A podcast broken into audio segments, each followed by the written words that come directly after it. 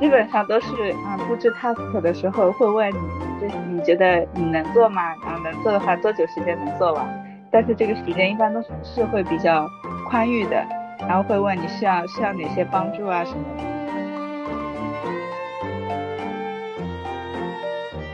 我们公司的话是你想来公司上班就在公司上班，你想在家里上班就在家里上班，没有要求。也不用会，也不会说就是比如说一个星期五天必须某一天必须要到公司工作这样的感觉吗？啊，完全没有，因为很多同事他都已经不住在东京了。哦。对他，他都已经搬到像福库卡或者是啊九州去了。对对，都搬到乡下去了。我在国内的话，之前都是水要烧开了，然后泡点茶什么的喝。对对对。但是在日本的话，我觉得已经被他们带习惯了，上来就一杯冰水，上来就一杯冰水。对，而且不光是夏天，冬天也是冰水，对吧？比如说你在国内也实习过，在日本现在也工作了一段时间，那你觉得在收入上面来说的话，会有差异吗？然后差异的话。会大一些吗？还是会小一些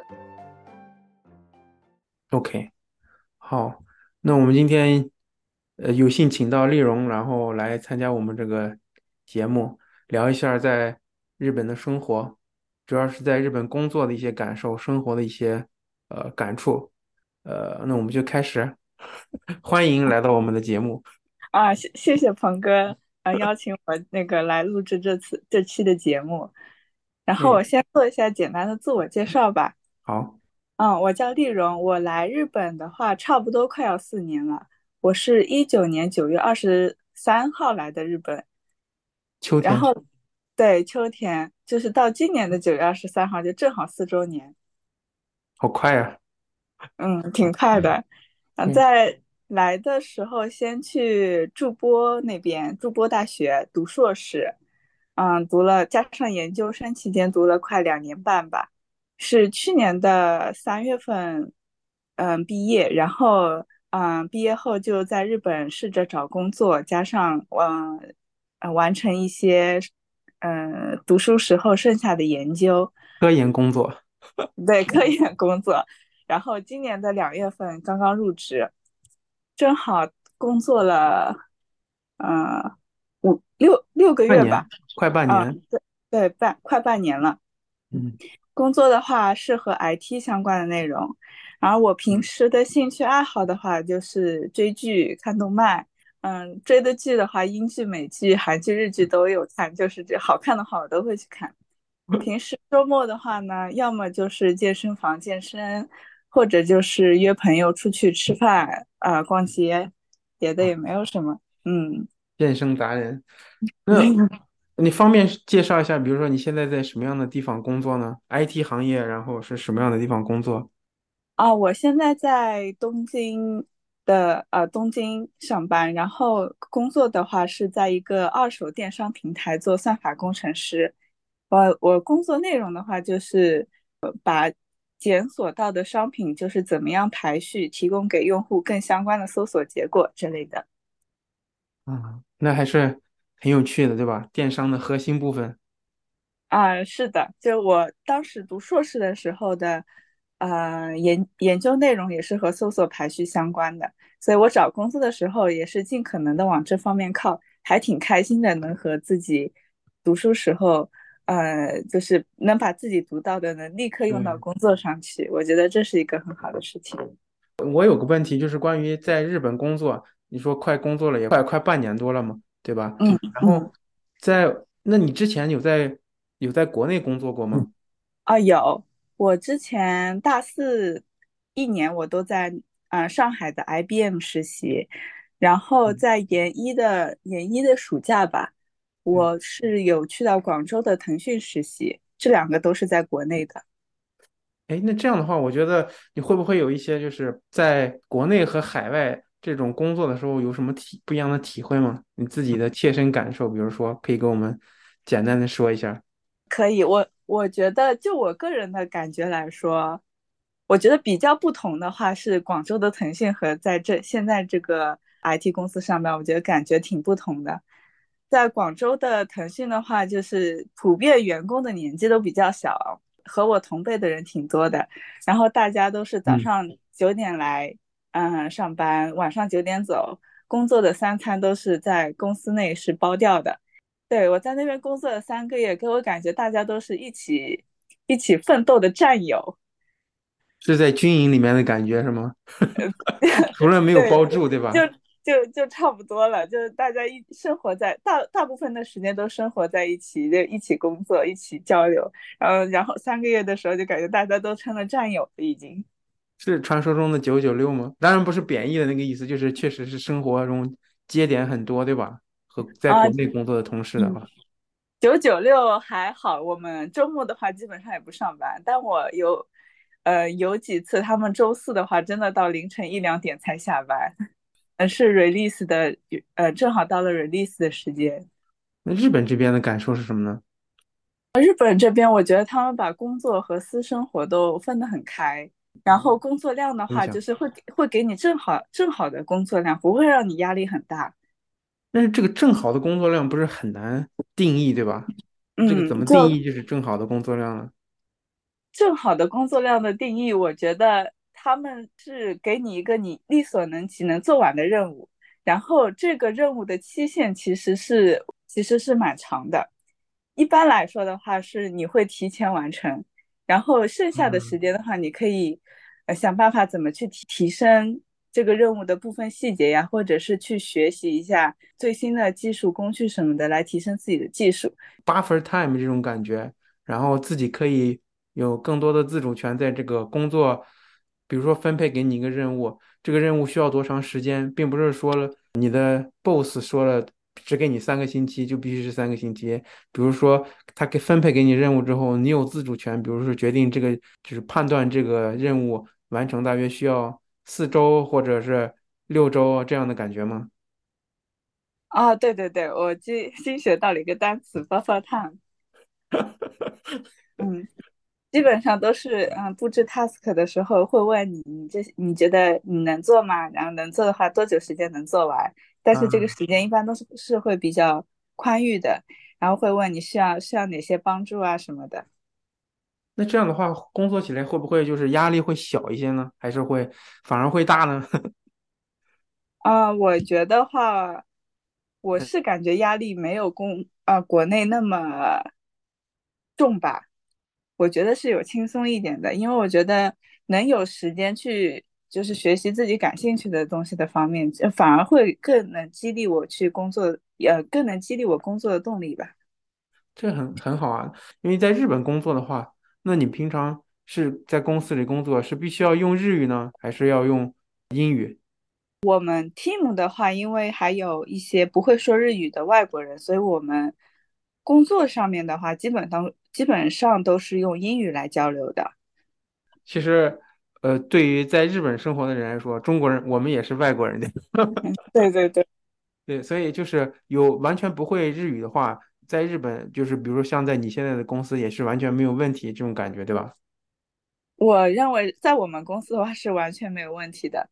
不会说日语的话，他们可能就是国外的大学，呃，一毕业就立马立马被聘。聘来日本工作，然后这部分人是就是不会说日语，或者是能听懂一部分，但是说是说不出来的。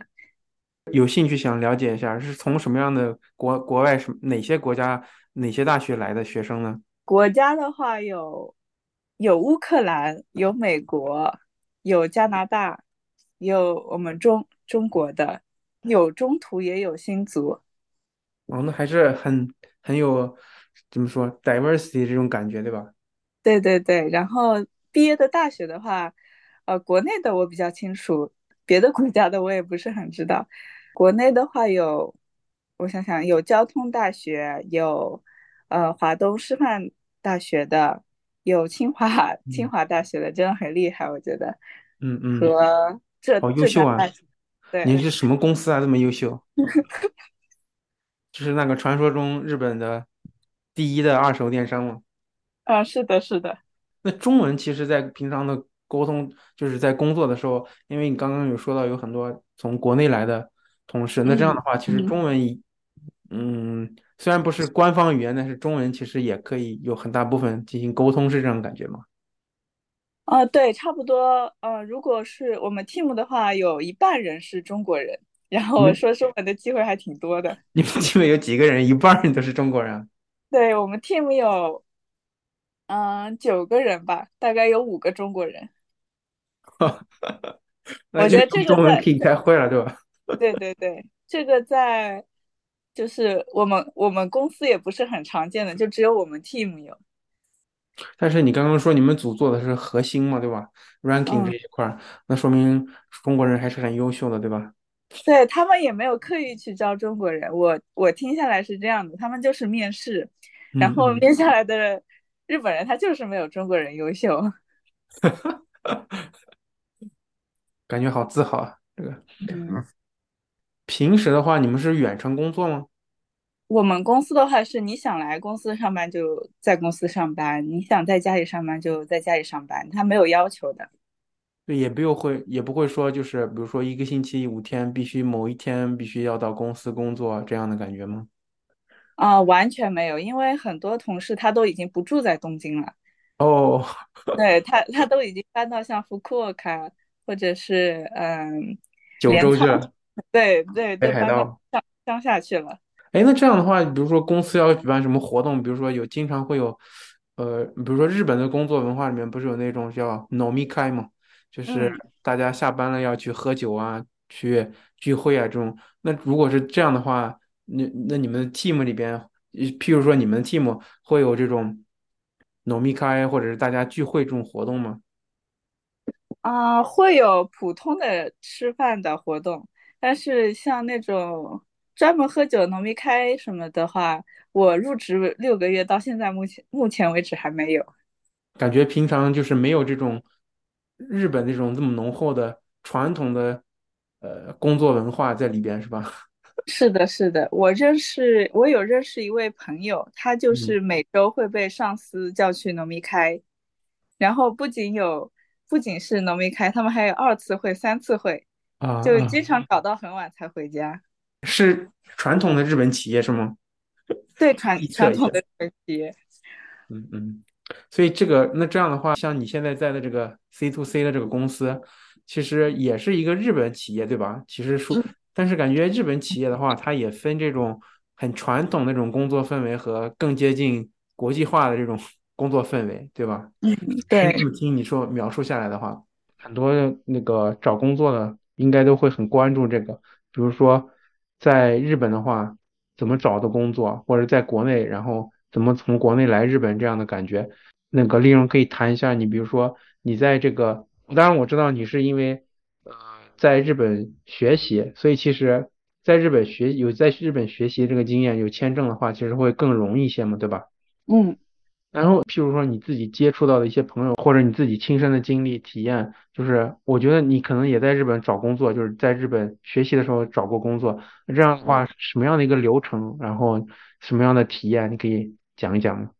嗯，我觉得在日本这这边找工作的话，大家尽可能的尽早去实习，一些实习的实习的经验会在之后的嗯、呃找本职工找那个 full time 的工作更有优势。对，就是这个实习工作的话，在哪里找呢？有这样的，比如说网站啊，或者是呃平台，然后来提供这种实习工作吗？就是在日本的话。呃，我觉得是有的，或者是你去那些比较知名的企业，去他们的网站看有没有 summer summer intern project 这种。哦，我好像有看到过，比如说在 LinkedIn 上面就有就会有公司，然后比如说招 sum- summer intern，好像有看到过，对对对，呃，基本上和我同批入职的那帮同学们，他们都有两三段的实习经历。就是在你现在工工作的这个公司是吗？是的，嗯嗯，哎，他们都去过什么地方工实习呢？哦，这个我有点记不太清楚了。没事没事，其实就是有有越多的这种实习经验的话，对自己找工作的话，你肯定是绝对的注意，对吧？嗯那你自己有实习，你刚刚有说到你去国内的腾讯，然后其实这个在国内实习的经验对你在日本找工作也是有帮助的，对吧？嗯，我只能说帮助很小，他们都没有怎么问到我这段经历。哦，对，因为当时嗯如果是在国内找工作的话，他们还问的挺多的，我在腾讯实习的时候做了哪些东西。但是在嗯话，第一个就是他们都听到过腾讯，但是对腾讯的业务什么都不是很熟悉嘛，嗯，更多的会问我就是在筑波大学读的哪些东西，然后做的哪些研究。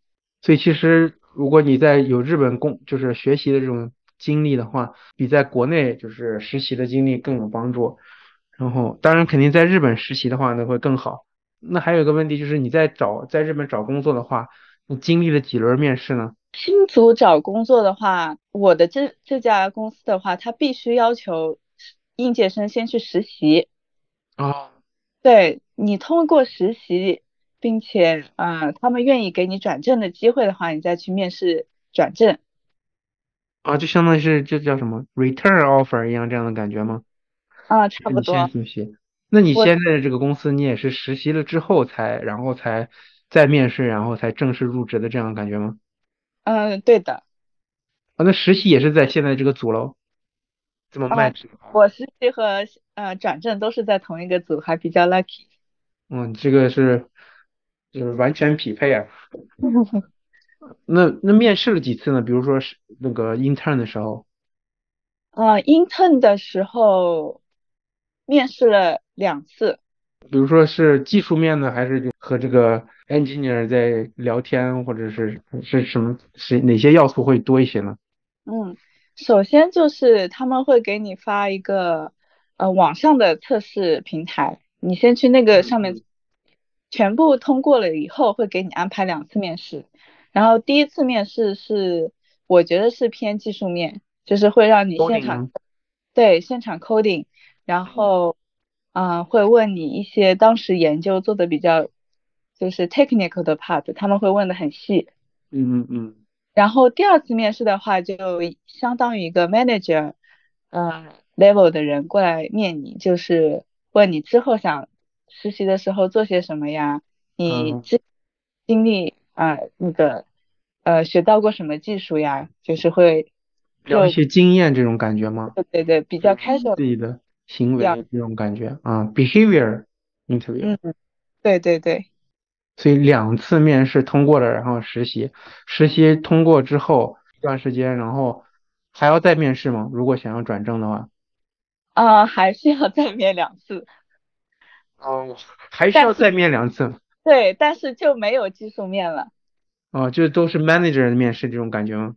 是的，我记得第一，呃，转正的第一个面试会问你，就是对公司文化有多理解，然后第二次面试的话，就是一个比头头的人物过来问你那个 那个，对对对，实实习下实习的时候的你用了哪些技术，就是也会问的比较细，嗯，总结一下你的成果。对，那如果如果比如说有些朋友他不是这种新族，就是不是应届毕业生，然后找来找工作，那正常的比如说中途入就是中途找工作的话，不是同样的流程对吧？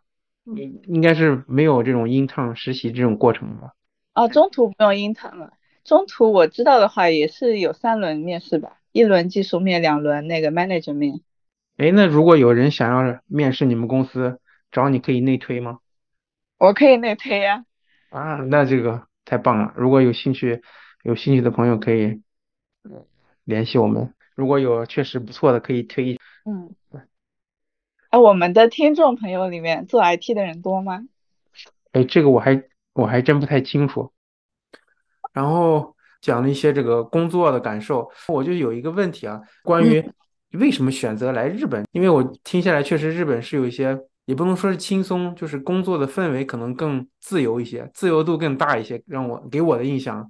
然后，嗯那你当初就是为什么会选择？比如说你刚刚描述说你是先来日本读的研究生嘛，对吧？硕士。那这样的话，当时一开始，呃，你在国内也有实习过国内的一些公司，什么让你下决心来日本读研，然后最后在日本工作呢？现在，啊，这个我觉得有多重的原因吧。嗯一，嗯，其中我觉得一个很大的原因是从小就喜欢看动漫，然后有受动漫还呃动漫所带来的一些日本文化的影响吧。当时嗯的话，就国内有一波代购风，就是会把日本呀、韩国的一些美妆产品呀，或者是奢侈品牌就代代购到这边买。然后我嗯，接触的也比较多，就觉得就什么都有，就是就是化化妆品也很好。如果我自己来能来日本买的话，也就会很便宜，不用找代购了。我刚刚我刚刚怕你说我也想来日本当代购，没有没有没有，现在日日本代购已经好像不太赚钱了。我觉得没有太多的信息差，对吧？嗯，更多的人会跑去韩国代购吧，那边的东西更便宜一点。嗯。所以其实你还是受到这个日本的这种文化输出，然后影响比较大，就觉得这边可以来尝试来打拼一下这种感觉，所以是一开始做这个决定，做这样的来这边学习的决定，对吧？嗯，是的，嗯，看动漫什么的，觉得自己也有学嗯日语的基础了。然嗯，后日本的话，离中国也不是很远。对嗯，对，我觉得这个很重要，对吧？对，想回家的时候，可能坐飞机三四个小时，然后就到家了，对吧？就可以到家。起欧洲嗯，或者是其他更远的地方，一坐飞嗯，机就要十几个小时。先十几个小时，还是要心理上还是要负担小一些，对吧？至少，嗯，对。然后当时也有考虑过欧美和欧嗯，美那边的嘛，但是觉得可能会在那边不适应，一个是外貌上面和人家有差异，啊，第二个是如果是美国的话，还有枪支那些的，就觉得我自己也比较害怕走在路上的话。对，日本的话，嗯，过来的话还能再熟悉一门新的语言，我觉得日本是比嗯，性价比比较高的一个国家吧。所以其实治安啊这一块儿也是比较在意的，是吗？嗯，这不能说不在意吧，就是，那你来了，感觉日本住的心理安全上，我觉得作为一个女生，可能更更关注就是住的心理安全的这个感觉。你觉得嗯日本这边的话，确实会好一些吗？就是比欧美来说，跟国内可能是不是差不多的感觉？啊，我觉得差不太多吧。就是半晚上也可嗯，以不用担心，然后也可以出门这种感觉是吗？嗯我基本上就没有没有没有这种担心过。我有嗯时候那时候住在筑波，嗯，东京的话九十点九十点回去的话，到那边也是十一十二点嘛，然后从，地铁站出来再走路回宿舍，就完全就不担心。嗯嗯。比如说你来日本，作为一个女生，然后特别是家家里的父母啊、亲人可能会担心一些，那家里的人没有反对吗？啊，他们觉得他们目前还没有特别的反对，毕竟那个中国和日本也离得不远，然后文化也比较相近。嗯但嗯是有时候会唠叨的嘛，你回国多好呀，回国就是还可以住家里，我们来照顾你什么的。嗯，但是我觉得在，毕竟在海外工作，这个是对于我来说是之前没有的经历，所以我就想要非常想要的，嗯，体验一嗯，次。体体验一番是吧？对的。有些时候就会考虑，呃，未来。那你比如说你在未来的话，在是考虑长久在日本工作呢，还是有什么样的？现在有这样的嗯想法，或者是憧憬，或者是什么计划吗？短期的话，就是因为，嗯，我我思考一下，嗯，没事。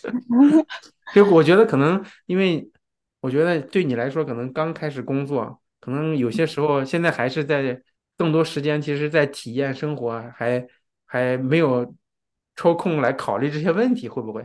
嗯，我之前在上班之前有想过将来在日本想要过什么样的生活，嗯因为我之前特别喜欢滑雪，啊所以我就想，嗯，就是之后每个雪季一定要每年滑个两三次雪，啊对，然后夏天的话可以去体验一下冲浪，我是想过到处旅游的日子。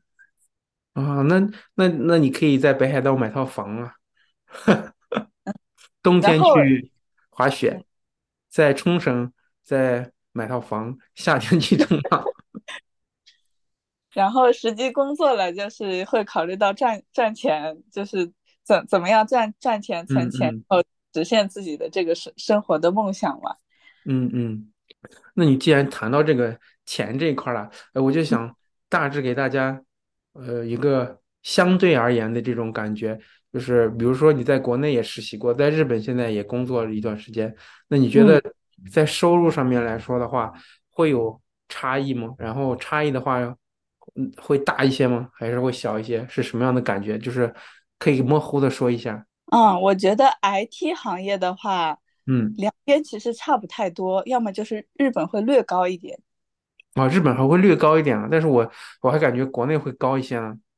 因为我当时作为新族，我两边都拿到了 offer，然后嗯嗯嗯。我我我个人的感觉的话，是日本这边会略高一点那这样的话，如果除以你工作的时长的话，那这岂不是日本要高很多吗？啊。对日本 时薪的话，按时薪来算的话，性价比很高。啊，明白明白。嗯但是也要考虑那个生活成本嘛。我觉得日啊，日本的生活成本是比国内要高的。那譬如说在哪些方面，衣食住行的话，啊，食和住吧，我觉得。那那你现在是自己一个人住呢，还是就是和朋友们一块儿租着住啊？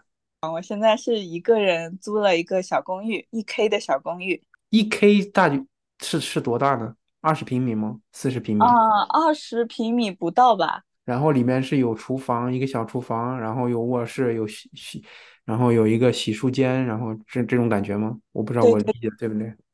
有进门有一个鞋柜，然后有啊、呃洗漱间、卫生间，然后有嗯嗯，客厅，然后还有一个卧室是和这些部分是分开的。这还感觉听起来感觉还挺好的。嗯，我觉得日本的小公寓它就是麻雀虽小，五脏俱全。那这这个方便透露，比如说一个月大约是什么样的行情吗？一个月的话，看你住的地段吧。嗯如果是嗯、呃非常中心的地段，离地铁站近的话，基本上要十十万日元左右一个月。啊，那人民币按现在汇率来算，就也要五千左右是吧？对对对，嗯或者你远一点的话，嗯，像池袋，跑到池袋那一圈的话，估计就是要五六万的话能租到的吧。我也啊，了解过。池袋对我来说都是市都是东京市中心啊。啊，鹏哥现在住的地方是那个东京都外了，对吧？对，我是在对乡下神奈川住。那你刚刚说吃吃的、住的和吃的会消耗比较大一些，那吃的你是平常是自己做饭吃吗？还是在外面外食会多一些？我我的话外食会多一些。和朋嗯，友们在外面吃，然后或者自己一个人在外面吃。对对对，有时候自己一个人吃的话，就买一份便当就解决了。就哦，我经常把我日吃的这顿饭的钱告诉我爸妈的话，他们都会觉得哇，这怎么日本消费太贵了？这基本上要五六十块钱这样感觉，对对对，就一但碗面其实也没吃什么东西，对吧？嗯，一碗面的话，像国内嗯，十几块钱就可以吃到了。对对对，对，在在日本的话，就基本上是六七十块钱吧，六七十块钱好一。点的话会不会？对对，会的会的。啊，我印象六本木有一个拉拉面店叫阿芙里，就那个鸡汤拉面，要一啊，千网三百日元。那个呃我也吃过，那个很好吃，但是价格也很贵。回到我们刚刚说的那个收入那边的比较的话，就嗯是日本虽然比国内感觉时薪要高一些，平均下来，但其实它的支出也会多一些，对吧？比如特别是像你说的住的地方，如果特别嗯，方便的话，就会越来越贵。然后吃的话，当然吃肯定是吃的越好 越贵，不过它基本上都是要稍微贵一些，对吧？吃的东西。那我觉得吃的是比国内贵很多。哎，那你要是突然想吃中餐了怎么办呢？想吃中餐的话，跑到池袋去吃呀。哎，池袋现在就是什么吃的。都有，是吗？对，我去的其实比较少，然后但是我知道那边其实好多，基本上到处都是中国人，对吧？在那边可以不用说日语。对哎，那鹏哥，你神奈川那边的话，你想吃中餐就跑到中华街吗？对，都是要跑到横滨中华街那边。横滨中华街那边，但是它其实我觉得没有，可能没有池袋那么好，因为横嗯滨中华街很多都是就是粤菜，或者是更多的是那种已经被日化的中餐，就是口味更偏日本人一些。因为你知道，就是比如说我们重重庆啊、四川那些辣料料理的话，会更偏辣、偏油，然后偏麻辣一些。但是其实像日本这边，即使说是辣的，也是很日化，而且会发甜一些。我去的那几家上野上野的店，还有嗯池袋的店，我感觉都挺正宗的。今天我还去上野，然后我去吃了一下麻辣大学。哦，我上周刚吃过麻辣大学，还是可以的。对对对，味道很正宗。对，这聊着聊着被我给带偏了。我还有个问题，就是你来了日本之后，感觉有什么有趣的事情吗？有趣的事情，嗯，我觉得在日本让我感到最好玩的就是他们非常就懂礼貌。懂礼貌。对，说比如说我叫个 Uber 打车，然后我我用的名字是嗯字母，我的字母拼拼音。嗯，然后他估计看我是个外国人，就一上车就对我说 “Welcome to Japan”。那时候我明明已经在日本差不多三年了嘛。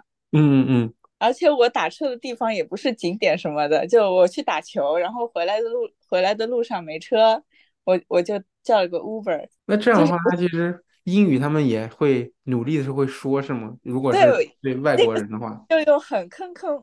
结结绊绊的那种英语跟我打招呼，就 Welcome to Japan。然后你用很正宗的日语回答。对，啊，你你红过小贝利吗？会说。然后司机是不是愣了一下？啊，对他他就说啊，你会说日语啊，真太好了。嗯。我上车的那个地方就完全不是游客一般游客会去的地方嘛，就我觉得好玩的。然后下车的时候。他还送我那个一包纸巾，哦，还会送，对对对，我我就感觉哇，原来原来作为外国人在日本打车这么好。我我觉得啊，我觉得这个可能就完全是因为你是美女，所以要送一包纸巾。你像我这没有，从来没有见过还送纸巾的。然后的话，街上，嗯，我觉得他们生活的设施方面也很便利，就街上那个。呃，饮料贩卖机就几步路就会有一个嘛。嗯嗯，对，自动贩卖机这种东西，对吧？对，就是你不光是卖饮料，对吧？我还见过卖饺子啊、卖拉面的自动贩卖机。啊，对对对，有最近最近有看到过。就是出门的话，就有就不用自己带杯水，你想喝的话就去那边买，出来也是冰的，就很很方便，我觉得。嗯，然后我的朋友。朋友的话，在日本待久了，去别的国家就感觉，哎呀，怎么怎么都没有贩卖没有自动贩卖机。对，想喝水都只能去那个超市买水。我不知道，就是你你有没有这样的感觉？国内的话，很多嗯，比如说我家里人，他们都喜欢喝这种热水，然后来了日本之后，就会发现日本怎么到处都是冰水，然后就有点接受不了，然后有些时候还会自己带个杯子在路上。哦，有有觉得有趣的事情啊。嗯，我在国内的话，之前都是水要烧开了，然后泡点茶什么的喝。对对对。但是在日本的话，我觉得已经被他们带习惯了，上来就一杯冰水，上来就一杯冰水。对，而且不光是夏天，冬天也是冰水，对吧？嗯，对对对。在生活的方方面面都有很多很细小的差别，生活习惯上。嗯，很就是很感谢。丽蓉跟我们分享这么多干货满满的这个内容很充实，特别是找工作啊，然后在这边生活的一些真是真实的场景体验，从一个内行内行人的角度来看待这个问题，来看待在日本的工作和生活，然后十分的感谢，期待我们下一次分享更多的内容，再次与你相见在我们的节目里边，谢谢。好，期待与大家再次相见。嗯，感谢感谢。